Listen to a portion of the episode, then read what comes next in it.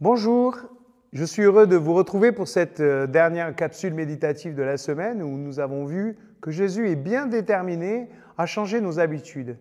Voilà la conclusion de tout ce discours que nous avons vu tout au long de la semaine dans Matthieu au chapitre 5 à partir du verset 43. Vous avez entendu qu'il a été dit, tu aimeras ton prochain et tu haïras ton ennemi. Eh bien moi je vous dis, aimez vos ennemis. Priez pour ceux qui vous persécutent. Ainsi, vous deviendrez enfants de votre Père qui est dans les cieux. Car il fait lever son soleil aussi bien sur les méchants que sur les bons. Il fait pleuvoir sur ceux qui font sa volonté et ceux qui ne la font pas. En effet, si vous aimez ceux qui vous aiment, quelle récompense méritez-vous? Les collecteurs d'impôts n'en font-ils pas autant? Et si vous ne saluez que vos proches, que faites-vous d'extraordinaire? Même les païens en font autant. Vous donc, soyez parfaits, tout comme votre Père dans les cieux est parfait. Oui, ce texte résume tout ce que nous avons vu euh, tout au long de cette semaine. Face à la pression, Jésus nous demande d'aimer. Face à la réduction, Jésus nous demande de prier.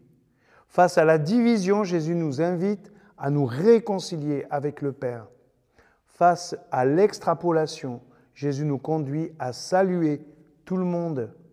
Face à la frustration, Jésus nous encourage à progresser, à devenir parfait.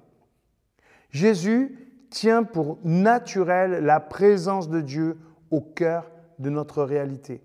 Elle est derrière toutes les bénédictions de sa création.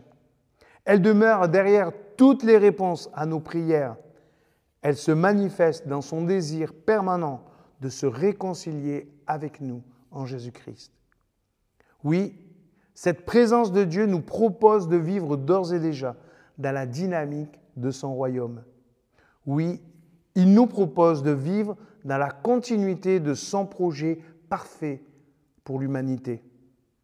C'est simple et radical.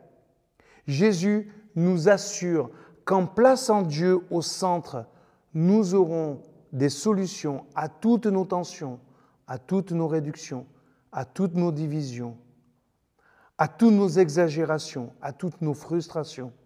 Cela épuise nos vies. Nous avons besoin de son règne. Nous avons besoin de sa présence. Nous avons là des réponses à tous ces soucis que nous nous faisons pour nos propres affaires. Cela vaut la peine d'être médité et appliqué. Comment faire davantage de place à la présence de Dieu? En le regardant, en l'observant agir, nous nous perfectionnons.